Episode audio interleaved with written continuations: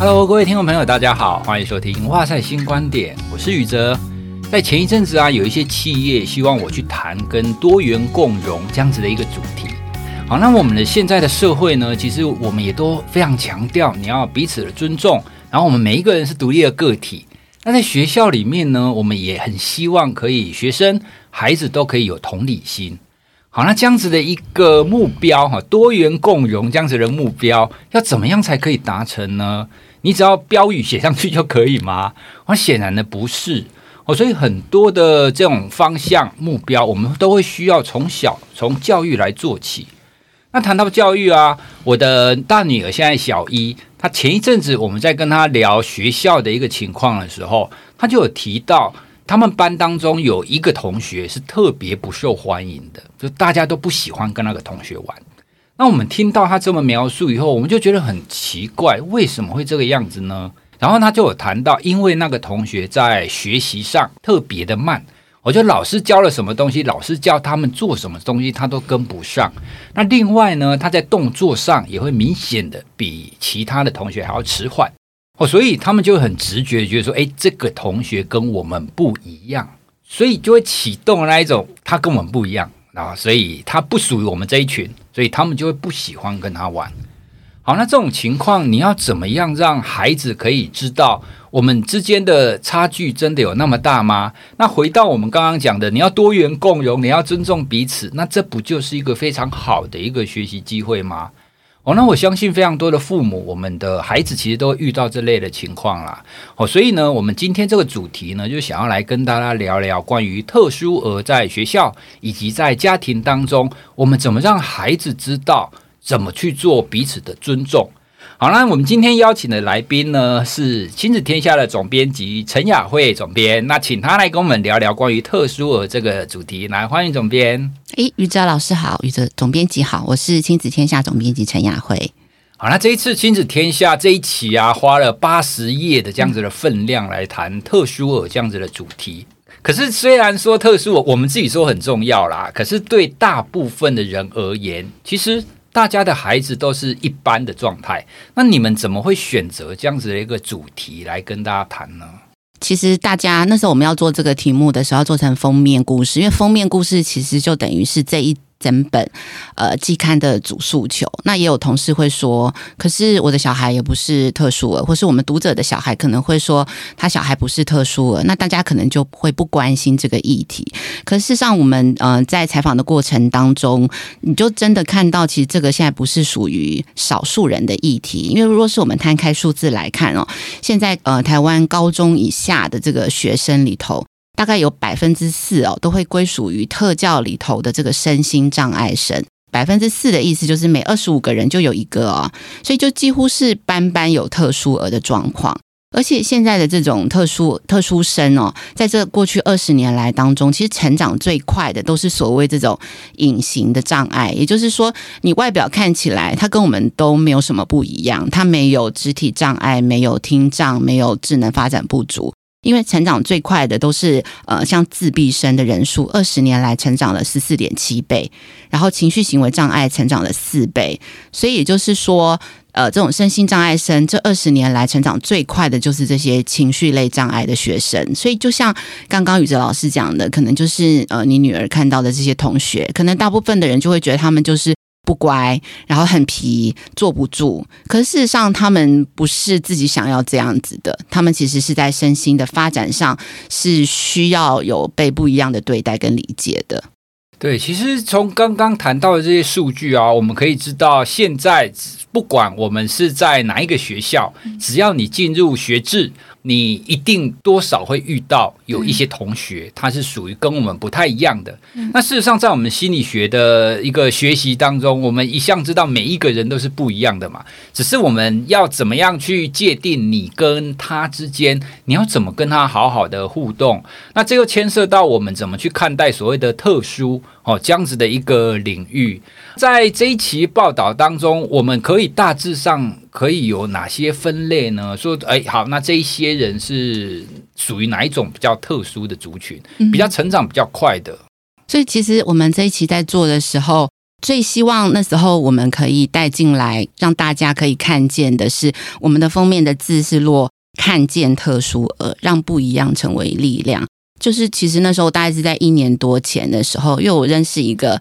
呃朋友的小孩，然后那个小孩应该就是比较是雅思倾向，然后他真的就是你在相处过程中，你若是不了解，你就会觉得这个小孩讲话有的时候会让你觉得很。没有被很尊重，或者不够有礼貌。比方说，他会直接跟我说，就是“哎，你家有几平啊？你家多大？” 或者说，像我们出去吃饭的时候，他就会点很多很多很多，可是他最后会吃不完。你可能刚开始你就会觉得这小孩是不是嗯家教不够好，或是怎么样？白目。对对，就是雅思家他会觉得他很白目。可是后来我跟一个特教的老师在聊天的时候，那个特教老师就说：“这小孩是不是有雅思倾向？”我就说：“对。”然后那个，特教老师就说，因为他在情绪跟他的人际关系上很不敏感，所以他会这样。然后那时候老师就说，可是呢，你知道吗？雅思的小孩他总是可以看见别人看不到的星星。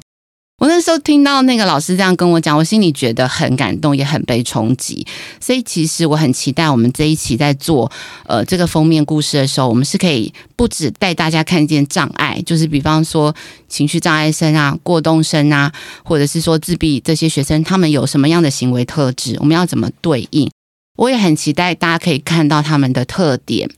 像我在采访的过程当中，我们有一个同事，他就说他其实是生了老二以后才发现。他的老大可能是特殊生，因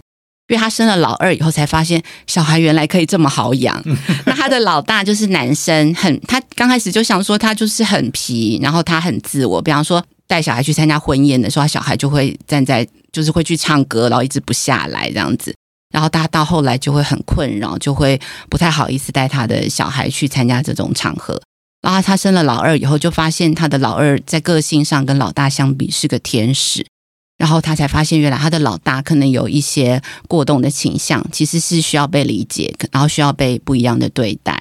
可是我就问他说：“那你觉得你的老大有哪些优点或是特点，是让你也觉得很不一样？”他就说：“对，有。像他就很羡慕他的老大，因为我这个同事他是一个很乖，就是一路上都是好学生。他就说他的老大总是可以去说出他心中想要的。”想要的要求，然后他可以很勇敢的去把不对的事情说出来，所以他非常羡慕他老大这样子的特性。可是他老大其他那些可能别人眼中很白目的特质，他是需要去理解他，因为这就是并存的。所以其实这一期的话，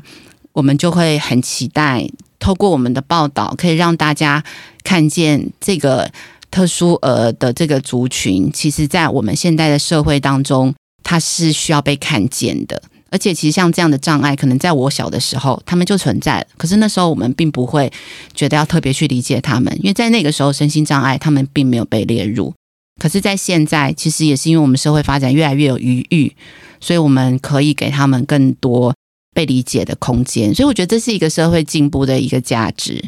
所以在这一期当中，我们也期待可以把这些介绍出来。我们带着大家可以认识他们的行为特质，可是也带着大家看见他们的特点。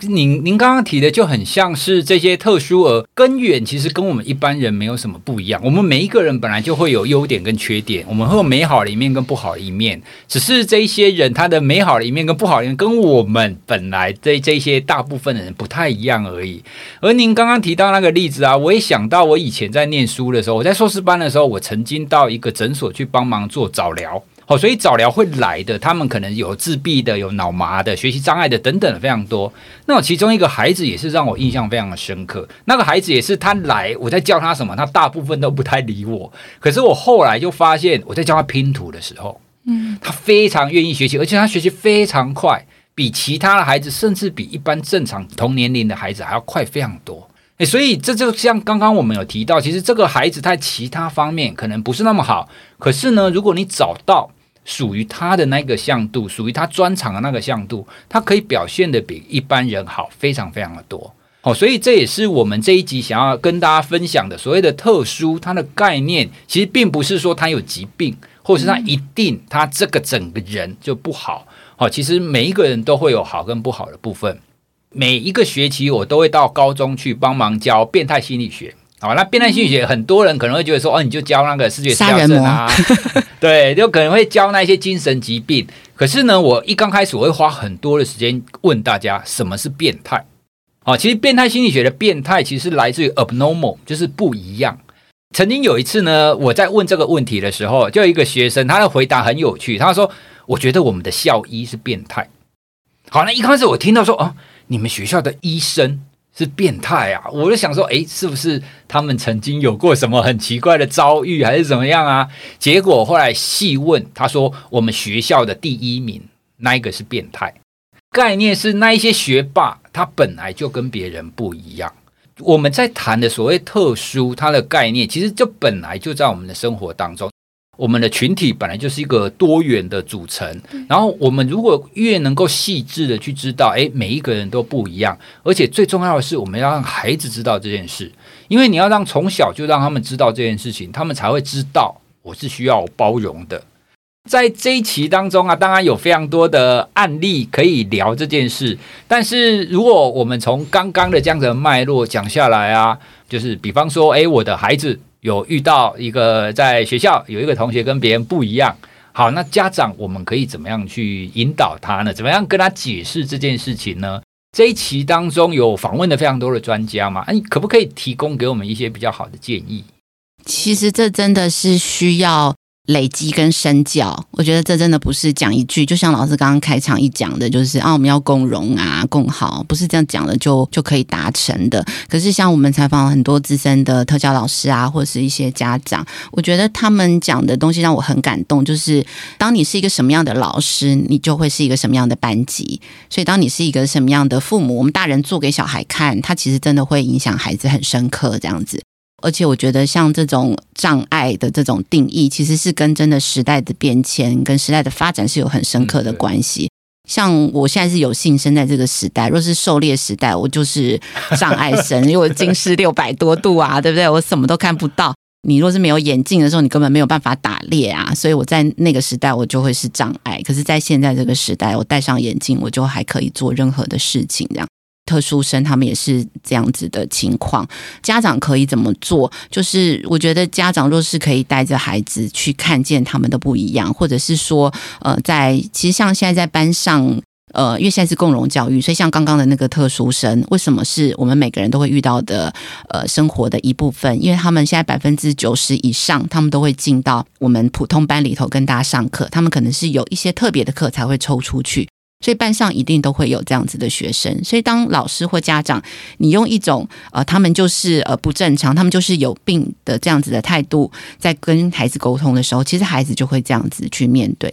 可是，若是呃，我们的沟通方式是我们可以带着孩子去理解他到底是什么样的状况，然后他在哪些的部分上可能会做得比较不好，会需要一些协助。可他们在哪些状况之下，他们可能也会做得比我们的好，我们可以跟他学习。我觉得这些都是很重要的沟通。那当然，家长自己可以理解这件事情也是很重要，所以他理解就会需要蛮多的素材。若是班上有学生，其实他就是老师平常最好的一些呃沟通的方式。那另外，其实我们在这期杂志，我们也介绍了非常非常多的这个绘本跟电影，也是期待这些可以变成大家平常在生活中就是可以沟通的素材。其实你不需要特别去教小孩说，哦，雅斯伯格是怎么样怎么样啊，然后或者是说。呃，自闭是怎么样？怎么样？当我们在跟他们讲这些故事的时候，他就可以看到这些特质，他可能就可以跟他的同学有一些联想，或者说看一些电影的时候就可以有一些讨论。我觉得这些都是日常当中可能会是最自然的一些教导。这样。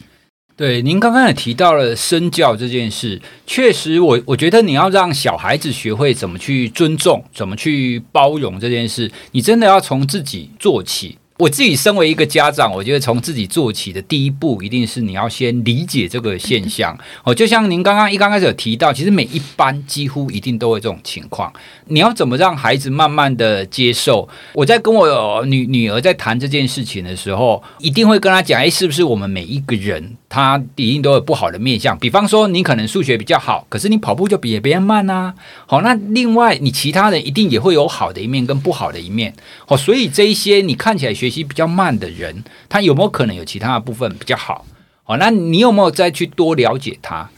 哦，不过呢，我自己也观观察过，因为像这种情况啊，你不是跟他讲一次，他就可以理解的。诶，因为我们后来仍然有跟他提，他仍然有说，就是大家仍然会比较不喜欢跟那个同学在一起啦。诶，所以我自己的经验也是，你要让孩子很快的接受所谓的多元，所谓的彼此尊重这件事情，它不是一时三刻的事情，你会需要不断不断的重复。哦，因为尊重这件事情，因为多元这件事情，它跟我们的人的天性其实不太一样的。人的天性本来就是排除异己啦，因为跟我们不一样的，我们就不要跟他在一起啊。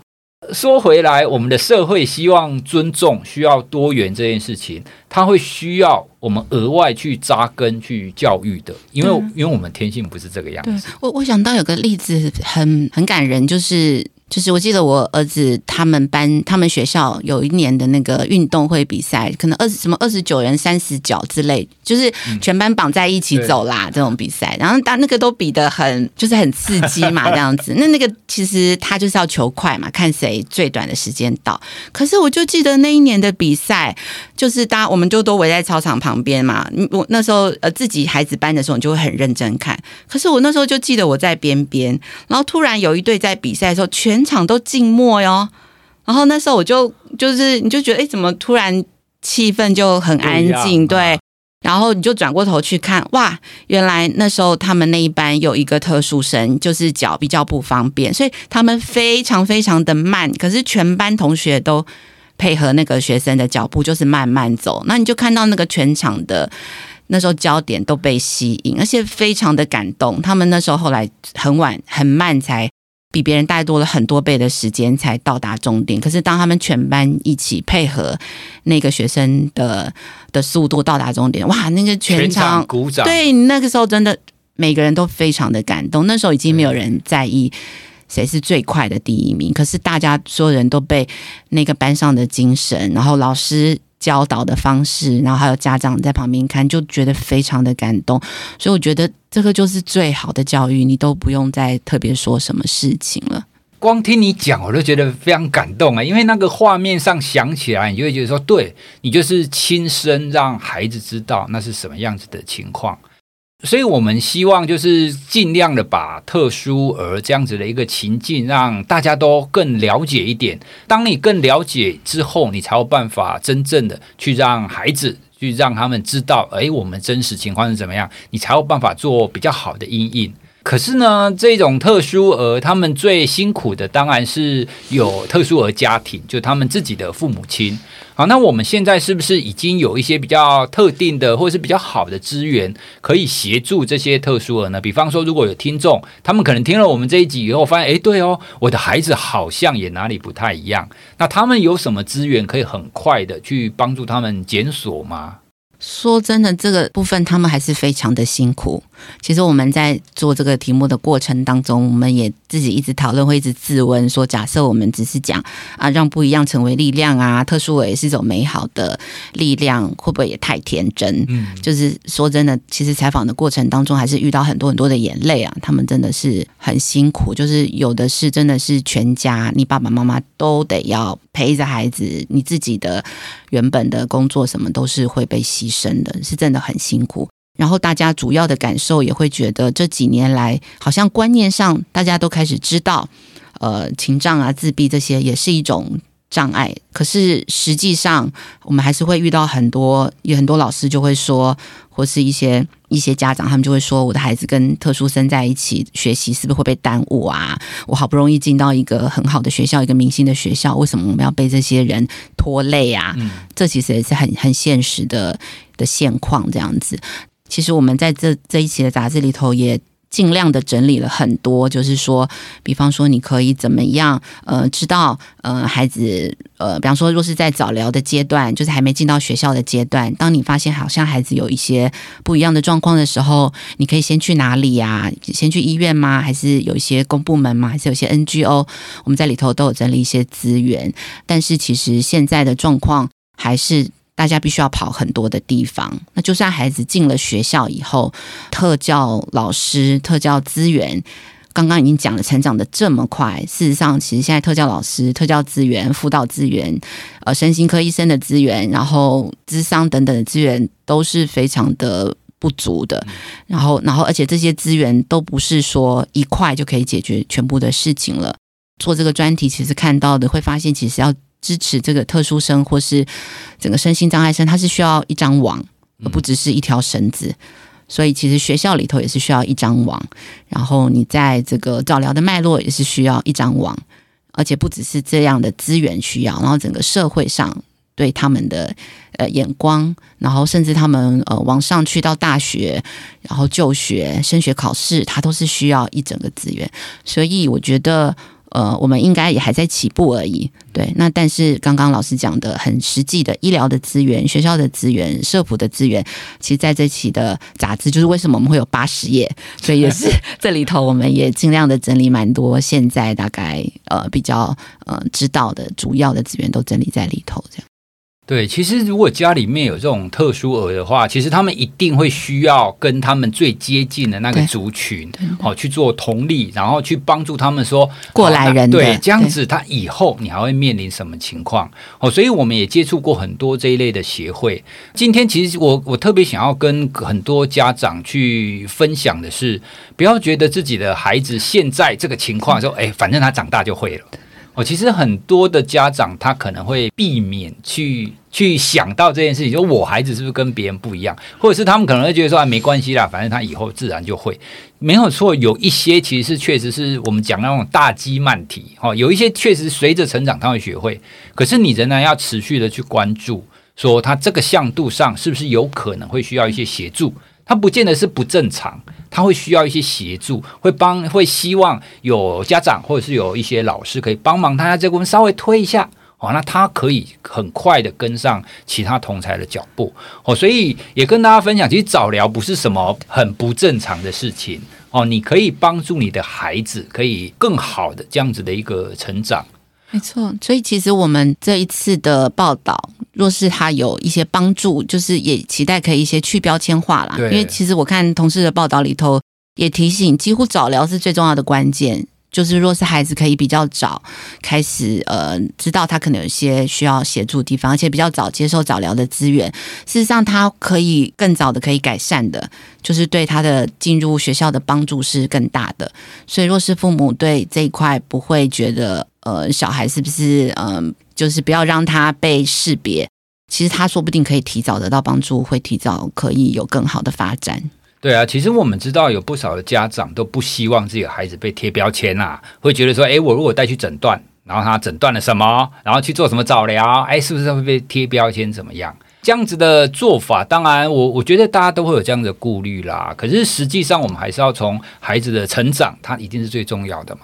哦，你早一点了解他需不需要帮助，那给他提供合适的协助，哦，那这其实才是对孩子最好的。那我们再走到教育现场来看啊，虽然我们刚刚讲的很美好，就对，我们要共融，那我们在学校里面让孩子有机会接触到不一样的人，然后他们就可以从小知道怎么样去尊重。说得很美好，可是真的有办法做得那么容易吗？我觉得在这一期报道当中，你们访问了不少的教育工作者哦，他们应该也都反映出一些现场的情况。那大部分的老师是认同这样子的共融的方式的吗？我觉得当然，老师理想上就是我们调查，大概其实老师大概八成五以上都觉得共融的教，就是这种融合教育，其实对孩子也是好的，也可以帮助普通生认识特殊生，然后其实对特殊生未来他总是还是要进入呃一般的社会工作嘛，对他们也是好的。其实理想上都是支持的。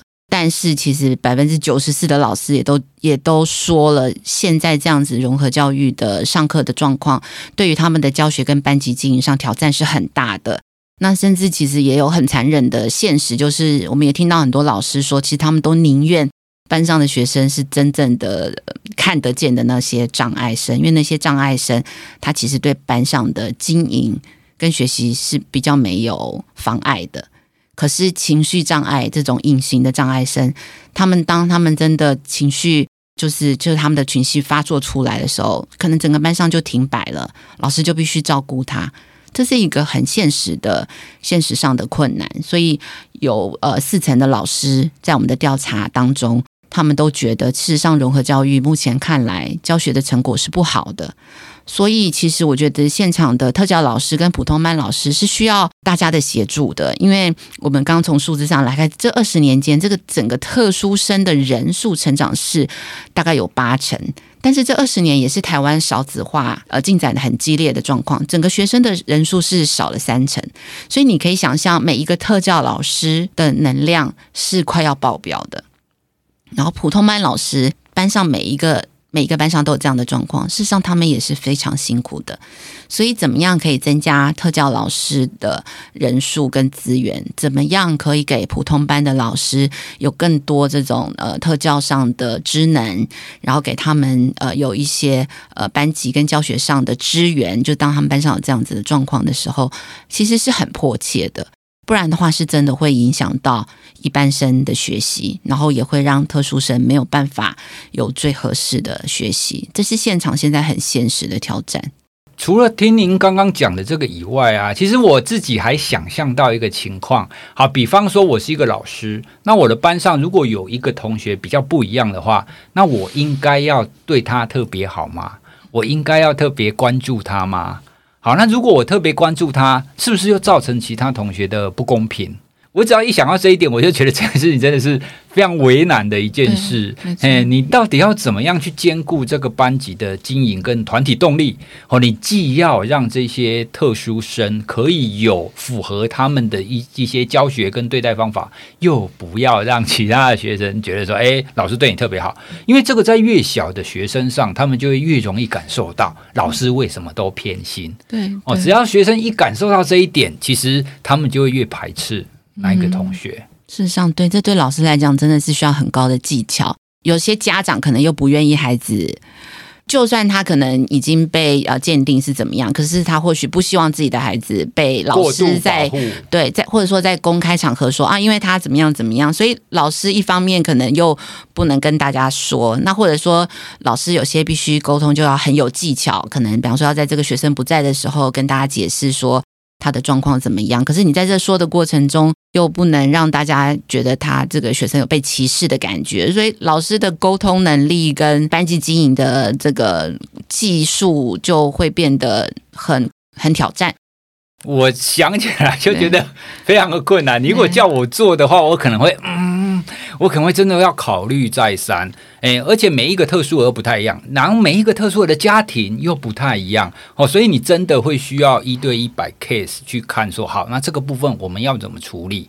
好，那除了老师的挑战以外，其实我们的整个系统或者是我们的法规，是不是也让我们可以有比较好的一个方式去运转？那像我们刚刚谈的这个议题啊，我就想起以前曾经有新闻，他好像是他们那个班级当中，就是好像有一个同学是什么玻璃娃娃。哦，那他们的同学都很愿意照顾这个这个同学，哦，那他愿意背他啊，那可是就是有一次不小心，他可能就是跌倒了，啊，让这个这个同学他可能就是受伤了，那结果法规上可能会告学校说，哎，你为什么没有符合他？啊，可能告这个同学，哎，你为什么没有好好照顾他？可是大家可能都会觉得说，哎。我好心帮忙，我愿意帮忙。那学校也觉得说我已经尽力了啊，我们的资源就是这个样子啊。那从你们的报道当中，有没有看到我们的系统或是我们法规上，是不是有哪个地方还是比较明显的？就我我们需要补一些什么东西上来？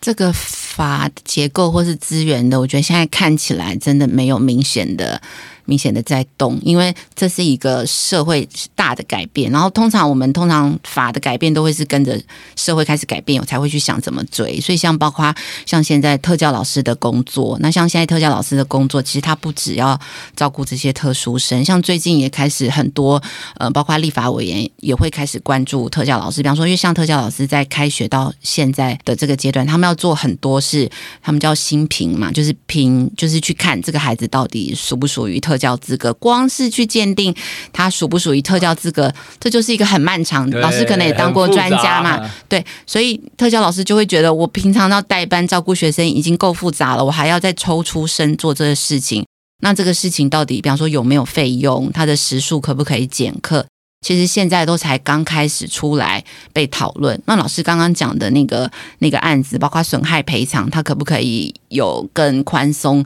那这些其实我觉得都还没有进到法跟系统的部分，所以这些也是会需要更多的理解，然后更多的支持，才有可能让他在法的部分再往前走的。一般法规上，我们大部分会出现一个很大的事件，或者是这是符合大部分人利益的时候，我们才会做。可问题特殊了，它就是它就是少数族群啊，哦，所以在这种情况底下，我们会更需要大家来做一个呼吁跟倡导，让更多人可以了解这种情况。关于教育资源的的部分，我我印象中，我我以前在教书的时候，其实曾经我们学校。他会会问我们各个系所，问说，你们愿不愿意接受听障生来就学？好，所以学校本身他会对外说，诶，我们学校本身是愿意接受听障生的哦。可是到底要不要接受，要看各个系所。当时我们在开系务会议的时候，我们当然会很愿意接受这一些学生，但是我们会考量到一点，我们到底有没有这些资源？那你学校到底有没有下来相关的资源？教育部有没有相关的资源？你一定要有资源，我们才有办法配合啊！就像我们刚刚讨论的一样，我们也不能对这些同学有额外的对待。但是我们又要确保他获得跟其他同学一样的一个教学内容，那到底要怎么做啊？对老师个体而言，我们当然会需要足够的资源哦。所以这在外界看起来就会觉得说，哎，你们真是很不包容啊！你们为什么不接受啊？怎样？那学校方面可能也会觉得说，哎，我我我们学校方是赞成的哦，是你们自己系所不要的哦。好，所以我分享这件事情，其实也也不是怪谁，只是在这样子的系统底下，它真的会有一环一环。没有办法扣接的很好的地方，那它的背后有可能是资源的问题，有可能是大家理解的问题，有可能是法规的问题等等的。哦，所以趁趁着这一集的机会，可以跟大家聊一下在这方面哦，我们现在所看到的一个现况啦。那当然也希望可以大家可以透过了解，而可以实际上我们更容易去理解这些特殊儿。那当然，第一方面我们可以让孩子，也可以让我们自己，可以对待这一些特殊儿可以更友善，而且更理解他们。那如果心有余裕的话，比如说。听众朋友，你是立法委员啊，或者是你是你是什么相关的政策制定者，或是资源掌握者，我们也可以针对这方面可以有更多的一个进展。哦，因为就像我们一刚开始说的一样，我们整个社会要迈向多元共融、彼此尊重，它不是只是说说的一件事。我们最终要从教育来扎根，而教育呢，最基本的就是从我们的孩子身上。哦，所以我们投注越多的教育资源，未来才有办法获得更美好的一个成果。哦，所以这也是今天邀请总编来跟我们谈谈这个议题最主要的目的。哦，所以今天呢，跟大家聊聊关于特殊的这个部分。那希望呢，大家可以更清楚为什么我们要关注这个议题。那也希望呢，透过我们的分享，可以让大家更了解。好，那如果大家对我们今天这一集节目有什么想要更了解更多呢？其实非常推荐大家可以去购买《亲子天下》这一期啦，因为就像我们刚刚讲的，它一共有八十页哦。虽然我们花了不少时间在谈这件事情，可是还有很多细致的地方哦。那大家都可以从这一期的杂志里面看到相关的内容。那如果大家对我们聊的部分还有什么想要回馈的话，也欢迎大家可以私讯或者是在脸书、IG，然后留言给我们。那我们也会把这个相关的留言再转给总编。好，那我们今天就跟大家聊到这里喽，谢谢大家，谢谢大家。拜拜。